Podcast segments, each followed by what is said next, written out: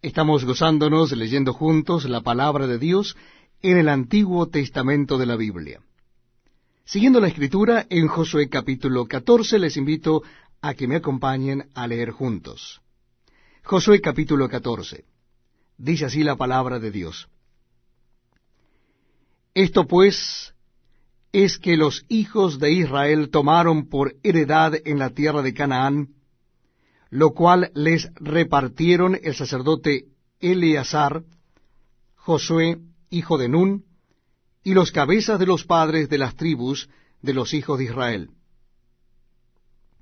Por suerte se les dio su heredad, como Jehová había mandado a Moisés, que se diera a las nueve tribus y a la media tribu.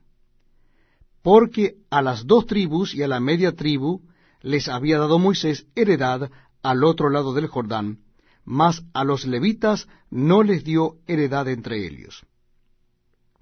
Porque los hijos de José fueron dos tribus, Manasés y Efraín, y no dieron parte a los levitas en la tierra, sino ciudades en que morasen, con los ejidos de Elias, para sus ganados y rebaños.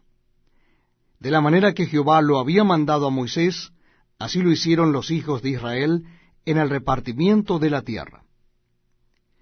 Y los hijos de Judá vinieron a Josué en Gilgal, y Caleb, hijo de Jefone, Ceneseo, le dijo, Tú sabes lo que Jehová dijo a Moisés, varón de Dios, en Cades Barnea, tocante a mí y a ti.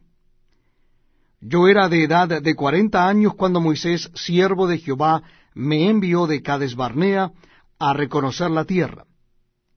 Y yo le traje noticias como lo sentía en mi corazón. Y mis hermanos, los que habían subido conmigo, hicieron desfallecer el corazón del pueblo pero yo cumplí siguiendo a Jehová mi Dios. Entonces Moisés juró diciendo, Ciertamente la tierra que olió tu pie será para ti, y para tus hijos en herencia perpetua, por cuanto cumpliste siguiendo a Jehová mi Dios. Ahora bien, Jehová me ha hecho vivir, como él dijo, estos cuarenta y cinco años, desde el tiempo que Jehová habló estas palabras a Moisés, cuando Israel andaba por el desierto. Y ahora he aquí, hoy soy de edad de ochenta y cinco años. Todavía estoy tan fuerte como el día que Moisés me envió. ¿Cuál era mi fuerza entonces? Tal es ahora mi fuerza para la guerra, y para salir y para entrar. Dame pues ahora este monte, del cual habló Jehová que aquel día, porque tú oíste en aquel día que los anaseos están allí, y que hay ciudades grandes y fortificadas. Quizá Jehová estará conmigo y los echaré como Jehová ha dicho. Josué entonces le bendijo y dio a Caleb, hijo de Jefone, a Hebrón por heredad. Por tanto, Hebrón vino a ser heredad de Caleb, hijo de Jefone Ceneseo, hasta hoy, por cuanto había seguido cumplidamente a Jehová Dios de Israel.